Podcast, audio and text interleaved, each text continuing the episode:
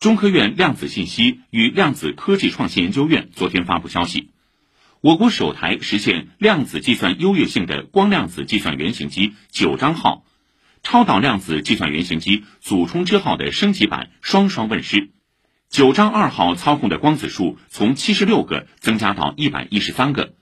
多光子量子干涉线路增加到一百四十四维度，其处理特定问题的速度比超级计算机快一亿亿倍。并实现了相位可编程功能。祖冲之二号操控的超导比特数从六十二比特上升至六十六比特，首次达到量子计算优越性里程碑。其处理量子随机线路取样问题的速度，比目前最快的超级计算机快一千万倍，计算复杂度比谷歌公开报道的五十三比特超导量子计算原型机玄铃木提高了一百万倍。